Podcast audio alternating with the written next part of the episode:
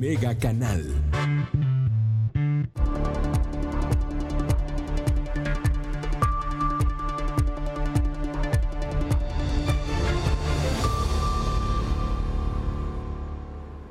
Gracias por estar con nosotros. ¿Cómo está usted? Yo le agradezco que nos acompañe en Mega Noticias Vespertino. Ya lo sabe, estamos transmitiendo totalmente en vivo a través del canal 151 de Megacable. También estamos por Facebook Live. En esta red social estamos como Mega Noticias Colima. Y además estamos grabando este contenido para que usted lo escuche en podcast a eso de las 3.40 de la tarde en nuestro canal de Spotify. Así que pues ya lo sabe, quédese con nosotros. Tenemos bastante, bastante información. En la mañana me quedó pendiente un mensaje. No le alcancé a comentar el reporte para el Ayuntamiento de Colima. Ya iremos, nos vamos a dar una vuelta, no se preocupe. Eh, allí en la calle Santa Elena, en la colonia Nuevo Milenio, nos denuncian que hay un tiradero de escombro que bueno, pues además de que tiran escombro, tiran basura y bueno, pues ya es un foco de contaminación. Fíjense que en esta zona, en los miradores, en el milenio, el milenio 4, milenio 3, en todas estas colonias que están hacia el oriente, incluso hasta la Gustavo Vázquez, ¿cómo es común el tiradero de escombro? ¿Alguna autoridad hace algo? No, no pasa nada. Créame que en muchos lugares no pasa absolutamente nada, que no está bien. Ciertamente es responsabilidad ciudadana pero pues también las autoridades deberían de vigilar, porque lo hacen a plena luz del día. Usted dijera, no, se esperan a que anochezca y... No, no, no, no, no, créeme que les vale gorro a las personas que tiran escombro, que tiran basura. Muchas veces ni les importa quien nos vea. Como no pasa nada, esa es la clave. No pasa absolutamente nada. Es la calle Santa Elena, allá en la colonia Nuevo Milenio. Pero de verdad, esperemos que sí pase. Pero como no pasa nada, pues lo hacemos. No nos importa si nos ven, si lo que sea. Ahí tiene usted el reporte. Mire, tenemos ya una llamada empezando el programa. Eh, don Rubén, le mando un abrazo, muchísimas gracias por seguirnos. Buenas tardes. Me gustaría que hiciera un reportaje de las personas que invaden casas abandonadas en Tabachines y por qué se les permite hacer este ilícito. Gracias. Pues no es que se les permita, es una práctica. Fíjense nada más cómo operan las, mafias. Ya, lo habíamos trabajado hace, hace bastante tiempo. Lo, hacemos para la semana que entra, si me permite, para hacerlo bien. Pero sí lo, sí lo hacemos, lo agendamos. Le aseguro que lo agendamos, lo ponemos en nuestra agenda de Mega Noticias. Pero déjeme le digo cómo operan. Es, francamente, es demasiado cinismo, pero son bandas bien, bien organizadas. Muchas veces, no siempre, pero sí tiene que ver el crimen organizado, porque ellos son los que controlan las zonas. Pasa que hay quienes se dan cuenta que hay muchas casas abandonadas, sí, muchas casas abandonadas en los fraccionamientos, en las colonias populares. Le digo porque pasa al oriente, pasa en la reserva, pasa en Tabachines, pasa en Arboledas, pasa en muchas colonias de Colima y de Villa de Álvarez. Es igual. Hay una persona o varias personas que son de una misma Jole, no quiero llamarlo célula, vamos a decir que de un mismo grupo, por no decirle la palabra célula, que célula es como el crimen organizado, pero si están organizados y si son criminales. Camina como pollo, hace como pollo, pues es un pollo, ¿verdad? Pero bueno, hay una célula o personas o una sola persona que se da cuenta dónde vive cada quien. Así, se dan cuenta dónde vive, quién vive y qué están haciendo. Y se dan cuenta que hay casas desocupadas. Esas casas desocupadas eh, preguntan, preguntan y preguntan y preguntan de quién son. Se dan cuenta de quién son esas casas abandonadas, esas casas que están solas, no abandonadas, están solas, están vacías. No quiere decir que estén abandonadas. Entonces, llega alguien de ellos mismos y se, se meten. Por si llegan los verdaderos dueños, se van, vienen, si ven que no hay nadie, las rentan. Esa misma gente, esa misma gente renta las casas muchas veces. O si no, ellos mismos las van habitando. Entonces, cuando las personas dueñas de esos domicilios se dan cuenta que fueron invadidas sus propiedades, bueno, pues ya se arma un conflicto legal o pueden pasar un montón de cosas. Pero eso lo hacen, obviamente, a espaldas, eh, no se dan cuenta las autoridades, los policías de barrio, o los policías de la zona seguramente se dan cuenta y no faltará quien les diga, pero no pueden hacer nada. Eso también es muy, muy cierto, don Rubén, pero así es como operan. Y obviamente es algo ilegal. Obviamente eh, no, no, no, no, no, es, no es una sola persona la quien va de la casa. Son grupos completos. Y así viven. Se van de una casa a otra casa, a otra casa, a otra casa. Sí lo hemos trabajado ese tema aquí en Mega Noticias, le digo, ya hace, bastante tiempo, lo vamos a volver a manejar. Denos chance, la semana que entra lo manejamos, lo trabajamos, para hacerlo bien. Vamos a preguntar a las autoridades, vamos a ver, de veras, ¿qué es lo que dice? Pues el reglamento de la invasión, ¿quién tiene que denunciar? Obviamente tendrían que denunciar los dueños de las casas, pero vamos a ver qué tan grave es el problema. Vamos a ver qué ha detectado la autoridad, los municipios, qué han detectado, qué ha detectado la fiscalía, qué detectan las autoridades, de qué se dan cuenta. Sí, es un tema muy amplio, pero sí, le agradezco muchísimo, don Rubén, lo manejamos la semana que entra. La semana que entra lo, lo trabajamos bien y lo, lo, publicamos la semana que entra, si nos permite. Pero sí, lo agendo, lo agendamos, lo ponemos en la agenda de Mega Noticias. Le agradezco muchísimo. Y bueno, pues vamos empezando en materia. Hoy en la noche mi compañera Dinora Guerrero Villalpando, pues nos hablará, hablaremos eh, del tema del cubrebocas, la nueva legislación, la situación que está viviendo Colima, que de verdad no es cualquier cosa, la situación que estamos viviendo en el Estado, las últimas estadísticas, los últimos datos ya se los di hoy por la mañana, pues nada más les recuerdo, imagínense nada más entre las, en la zona metropolitana Colima-Villa de Álvarez, entre estos dos municipios, tenemos 329 casos activos de COVID-19, 194 en Colima y 112 en Tecomán, de acuerdo con el último reporte de la Secretaría de Salud. Obviamente, obviamente, pues Colima y Villa de Álvarez, pues eh, eh, en conjunto como ciudad, pues son el foco rojo del contagio de COVID en la entidad. Pero eso no es nuevo, ya tenemos semanas, ¿eh? Con esta situación. Bastantes semanas. Ya si lo ponemos por municipio, pues Colima ya es el, principal foco de contagio. Hoy, hoy se mencionó ese tema en la rueda de prensa de la Secretaría de Salud local y estuvo muy pendiente mi compañera Ale Arechi. Ale, muy buenas tardes. ¿Sí me escucha? ¿No me escucha? Yo no lo oigo, no lo oímos. ¿No? Ah, mire precisamente hoy lo mencionaba. ¿Ya? Ah.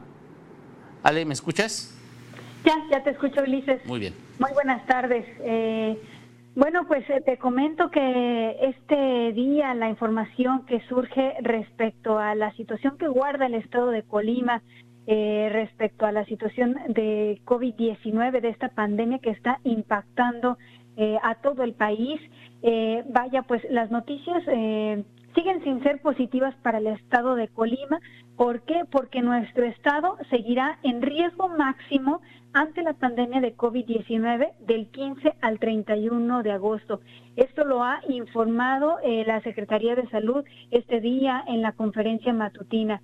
En nuestro estado seguirá en riesgo máximo del 15 al 31 de agosto y esto implica que las medidas eh, sanitarias que se han impuesto a nivel eh, federal, estatal y municipal pues van a continuar porque ante una situación tan complicada no hay otra manera de manejar la pandemia la pandemia más que siguiendo pues todas estas indicaciones eh, para atender la pandemia por COVID-19. Mira, te comento que eh, la subdirectora de epidemiología, Diana Carrasco, informó este lunes que se mantienen altos índices de contagio de COVID-19, altos índices de tendencia de síndrome COVID y también de ocupación hospitalaria. Eh, incluso ha habido días, eh, explicó, en que se, eh, se, están ocupando en total 170 camas entre todos los hospitales de Colima, 170 camas de pacientes con síntomas y confirmados de COVID, sospechosos y ya confirmados de COVID-19.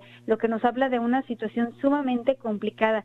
A nivel federal, quiero señalarte, también la Secretaría de Salud ha señalado que Colima se encuentra en riesgo máximo de contagio, eh, ubicándolo así en el color rojo del mapa nacional.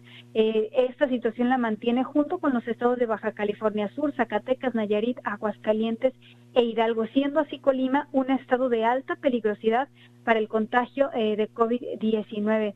Actualmente, te comento, la ocupación hospitalaria en Colima es del 56%, mientras que el porcentaje de positividad, esto es, eh, el porcentaje de pruebas procesadas que resultan positivas, es del 63%.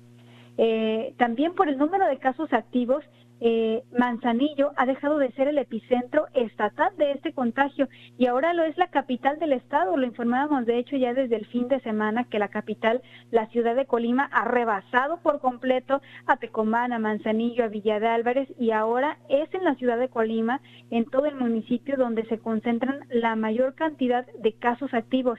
Esto pone a la capital del estado como a la capital del estado, perdón, como la zona de mayor contagio, como la zona de mayor riesgo de contraer COVID-19 aquí en todo el estado. Y así lo confirmó este día la Secretaría de Salud al señalar eh, la subdirectora de epidemiología, Diana Carrasco, que el hecho de que ahora la capital del estado sea la zona de mayor peligrosidad por COVID-19 aquí en Colima, nos habla de las acciones que se están haciendo, las acciones de las autoridades municipales, correspondería obviamente también estatales, pero también las acciones de la ciudadanía, cómo, cómo estamos actuando, cómo estamos respondiendo ante la pandemia de COVID-19 que ha llevado a que ahora la capital del estado tenga el mayor riesgo de contagio. Un tema también que me parece importante señalar, mira, fue una expresión que este día eh, pues dio a conocer la secretaria de Salud, Leticia Delgado. Eh, hay que recordar que pues apenas eh, eh, hace unos días el Congreso del Estado eh, pues ya aprobó la ley que regula el uso del cubrebocas y con esta ley vienen ciertas sanciones disminuidas de como se había propuesto en un inicio, pero sí vienen ciertas sanciones para las personas que se nieguen a usar el cubrebocas o para aquellas personas que eh, se interpongan a las indicaciones de la Secretaría de Salud en el marco de esta pandemia.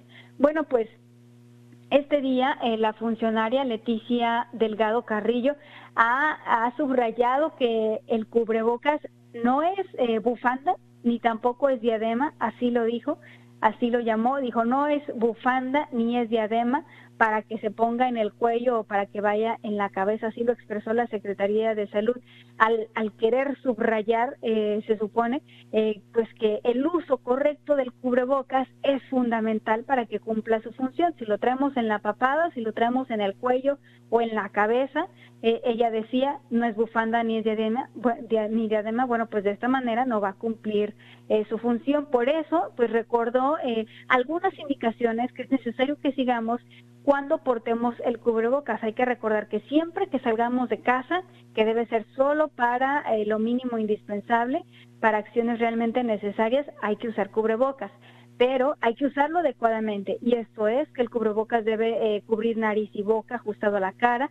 También debemos evitar tocarlo mientras, mientras lo usamos y en caso de que lo vayamos a tocar, pues antes debemos lavarnos las manos. Eh, también Ah, debemos tener presente que el cubrebocas no es reemplazo de la sana distancia, sino que es un complemento de protección y que al quitarlo, eh, pues debemos tomarlo de las cuerdas y doblarlo para que el interior permanezca protegido. No debemos tocar el interior del cubrebocas. Tampoco eh, debemos tocar nuestra cara al quitarlo y después de tocarlo debemos lavarnos las manos inmediatamente o usar gel alcoholado. También es importante señalar que el cubrebocas de tela, que es el que muchas personas estamos usando, eh, debe lavarse todos los días absolutamente para mantenerlo limpio y este puede lavarse ya sea junto con el resto de la ropa eh, con agua caliente o bien reposarlo en agua con cloro. Esto pues para dejarlo lo más eh, limpio posible. también el cubrebocas debe usar, debe secarse completamente antes de usarlo, porque hay personas, nos mencionaban, que lo utilizan húmedo y creen que incluso sí funciona mejor. No, esto es incorrecto, debe estar completamente seco antes de usarlo, antes de usarlo y se recomienda guardarlo en una bolsa hermética sin tocarlo en la parte interior, pues para evitar que el cubrebocas eh, se contamine. Y bueno, pues ya la funcionaria eh, señalaba que ahora que hay reglas, ahora que el Congreso del Estado ya estipula al respecto, ya hay una ley que regula el uso del cubrebocas, bueno, pues ahora sí corresponderá a, las autoridades eh, que marca la ley, estatales y, y, municipales en este caso, pues regular el uso correcto, Ulises. Efectivamente, Ale, bueno, pues ya le tocará a las autoridades municipales y dándole seguimiento a este tema, aún tomando en cuenta que todavía no se publica esta ley, pero pues ya deberían de estarse preparando los ayuntamientos. Tú has platicado con autoridades municipales, Ale. Así es, Ulises. Eh, justamente este día pudimos platicar con los alcaldes de Colima, Leoncio Morán, y de Villa de Álvarez, Felipe Cruz. Y mira que ambos alcaldes nos señalaron que están dispuestos a respetar esta ley, porque hay que señalar que eh, pues esta indicación estatal, esta legislación, pues les pone chamba, los pone a trabajar a los ayuntamientos porque van a tener que modificar sus reglamentos para eh, seguir la ley. Eh, hay que recordar que la autoridad municipal tendrá la facultad de solicitar a los ciudadanos eh, que usen el cubrebocas ahora que ya es obligatorio y si no lo hacen, eh, bueno, pues eh, podrán tener la libertad de interponer sanciones. Hay que recordar que las sanciones son aproximadamente de más de dos mil pesos, dependerá, claro, del tipo de hecho que se cometa y también se puede obligar pues a las personas a donar material médico. Pero bueno, esta ley, hay que recordar, establece estas sanciones solo para algunas eh, para algunos sectores de la población, como concesionarios, eh, como servidores públicos, pero para la ciudadanía en general solo establece amonestaciones. Bueno, en este sentido, eh, los ayuntamientos nos decían que van a, a aprobar seguramente van a aprobar la modificación a los reglamentos municipales que correspondan en la siguiente sesión de Cabildo, cuando no tienen fecha para ello. Lo que sí es que apenas están revisando la reglamentación para ver cómo es que van a aprobar y cómo van a modificar sus reglamentos. Todavía no tienen, digamos, una indicación estatal de la Secretaría de Salud. Están revisando qué, qué es lo que dice la ley y cómo los ayuntamientos van a tener que entrarle en este sentido, Ulises. Efectivamente, pues sí, tienen que ser muy específicos y una cosa que debe de quedarnos muy claro a los ciudadanos, a las autoridades, también a los empresarios, funcionarios, a todos, quién la va a aplicar, quién va a revisar, quién va a monitorear, quién va a hacer las inspecciones, porque pues en el papel, y como lo hemos visto, no solamente con la pandemia, en muchas otras ocasiones, pues en el papel se dice una cosa, pero la realidad es totalmente distinta. Así es, Ulises. Y mira que un tema que también le preocupa a los alcaldes de Colima y Villa de Álvarez es este riesgo que hay y que se comentó antes de aprobar la ley eh, sobre el riesgo de abuso policial. Eh, recordemos lo que ocurrió en el estado de Jalisco, donde eh, pues una persona, un hombre falleció cuando fue detenido por no usar cubrebocas en un municipio de Jalisco. Bueno, pues justamente se preguntó en, en, la entrevista a ambos alcaldes si esperan que no haya riesgos de abuso policial, de exceso de violencia entre las policías municipales que van a tener que exhortar a la, a la población a usar cubrebocas. Y bueno, nos decían que ciertamente pues es un proceso para el que se tienen que preparar, no es algo para lo que ya estén capacitadas las policías municipales pero eh, sí nos subrayaron que van a buscar dialogar con todos los policías que les corresponden, eh, pues para justamente, eh, nos decía el alcalde de Villa nosotros no vamos a andar cazando gente que no traiga cubrebocas, nosotros lo que vamos a hacer es gente que nos encontremos sin cubrebocas, sí se les va a invitar a que lo usen, pero no vamos a andar cazando a nadie sí nos eh, subrayaron eh, ambos alcaldes eh, que van a tener que capacitar a sus cuerpos de seguridad para asegurarse de que no se cometa ningún abuso policial ahora que el uso del cubrebocas es de carácter obligatorio, Ulises. Efectivamente, pues vamos a ver, vamos a ver en qué termina todo esto, cómo se definen precisamente los reglamentos, cómo se definen las sanciones, quién las va a aplicar, cómo se van a aplicar, todas estas letras chiquitas que tenemos que tomar muy, muy, muy en cuenta. Muchísimas gracias, Ale. Gracias a ti. Mire, es un tema bastante, bastante amplio, pero invariablemente es un tema que nos atañe a todos, a empresarios, a dueños de negocios, a autoridades, a nosotros como ciudadanos también invariablemente le digo, es muy, muy importante. ¿Por qué? Son muchos factores, son muchas cuestiones El punto fundamental, pues obviamente es el uso del cubrebocas. Usted desde que salga de su casa, procure traerlo eh, puesto para evitarnos problemas, evitarnos que no nos dejen subir al transporte público, que no nos dejen entrar a algún negocio. Sí va a ser importante, se van a poner más estrictas las cosas. Esperemos que no llegue a esto que, nos mencionaba Ale, el tema de los abusos eh, policíacos, abusos de poder, etcétera.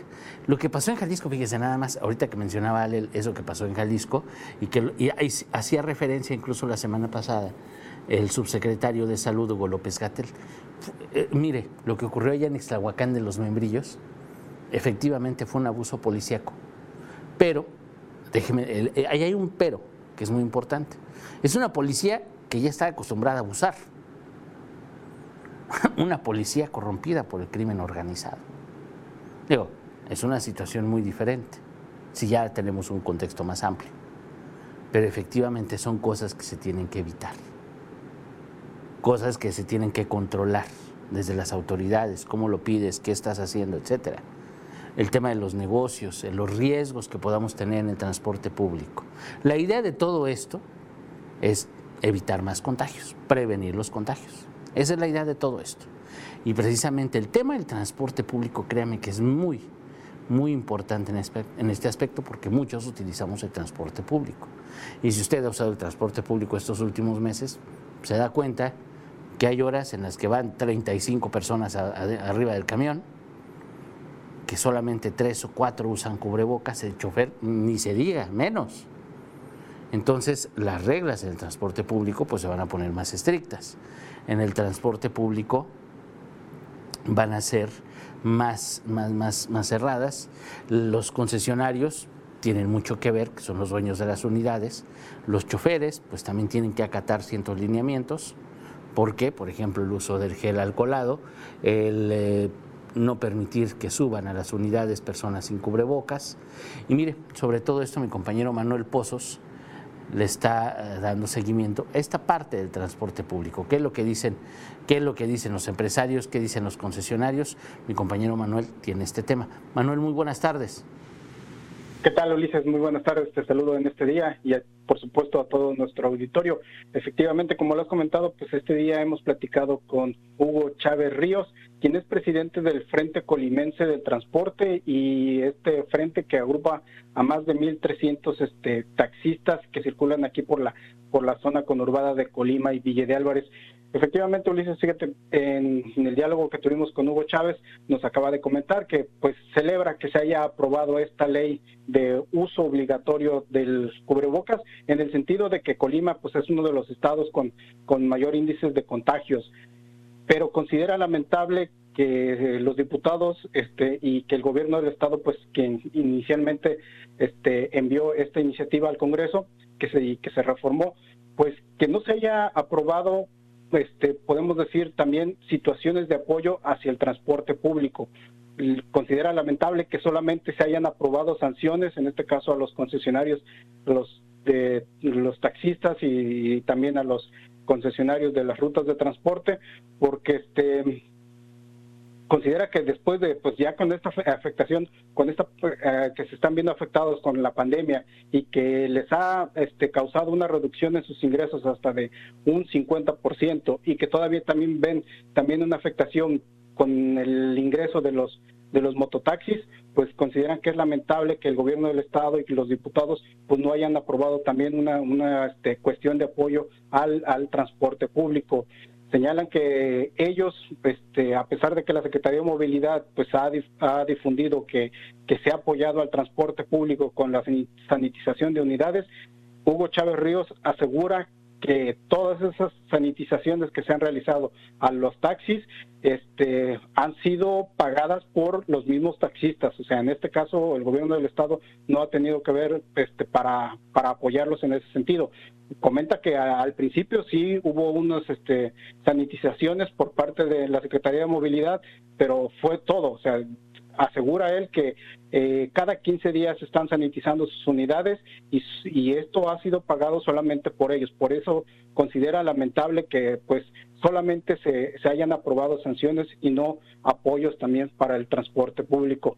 Este, de acuerdo a Hugo Chávez, considera pues también lamentable que en esta ley no se contemple, pues no sé, este, que a ellos se les otorgue, este, en este caso, cubrebocas para distribuir entre los usuarios y que sean ellos mismos quien quien las reparta y este y también apoye precisamente a las personas que no estén que no tengan la posibilidad de un cubrebocas o que no lo tengan a la mano y en este caso pues dárselo le pregunté que qué sucedería con estas personas que de pronto no tengan un cubrebocas para subirse al transporte. Pues él dice que pues desafortunadamente se van a se la van a tener que ahora sí, como se dice, a jugar porque pues este dice Hugo Chávez que eh, por esta por estas afectaciones que han tenido y por esta reducción en sus ingresos hacia los choferes y los concesionarios, pues ellos van a tener que subir a las personas arriesgándose a una, a primero a la amonestación que, que puedan ser acreedores por parte de las autoridades de, movilidad por estar transportando a una persona sin cubrebocas. Y pues así es, así es como van a operar. Este, pues espera que también el gobierno sea, sea este empático con ellos, que los apoye y pues que no nada más se dediquen pues a estar sancionando a los este, concesionarios del transporte público, Ulises. Híjole, pero bueno, pues ahí está el nivel de responsabilidad de los concesionarios. Muchísimas gracias, Manuel. Claro que sí, Ulises, buenas tardes. Eh, en, la, noche va a escuchar usted la declaración de, del líder de los, de los camioneros. Porque imagínense nada más, es, obviamente ellos ven el, dinero por delante. Tienen que comer, tienen que mantener a mucha gente, claro. Los choferes, ellos tienen que pagar a los choferes. Y el chofer no se puede poner en el plan de que no puede subir a alguien porque va a ganar menos dinero. Y es toda una cadena. ¿Qué va a pasar con las autoridades? Secretaría de Movilidad, le digo, si imagínense nada más para hacer estas declaraciones de que se la van a jugar, ¿cree que le preocupan, les preocupan las multas, les preocupan las sanciones? No, porque hay una autoridad que es laxa, hay una autoridad que es blanda, hay una autoridad que no hace su chamba. Yo pues, me, la juego, a ver que me sancionen pues, por 2.500 pesos, por 2.100 para que me encuentren una unidad cada semana. Gano más subiendo gente sin cubrebocas. El riesgo es lo de menos, ellos no se van a enfermar, se enferma la gente. Ellos no. Entonces, pues ya sabrá usted, ya sabré yo mejor uso bocas. Sé que al empresario no le importa, sé que al concesionario no le interesa. Y con el chofer, pues pobre, él, él es el intermediario, él nada más se va a meter en broncas. Entonces, pues si hay que usarlo, ni modo, hay que usarlo. Pero ahí tiene usted todas estas voces.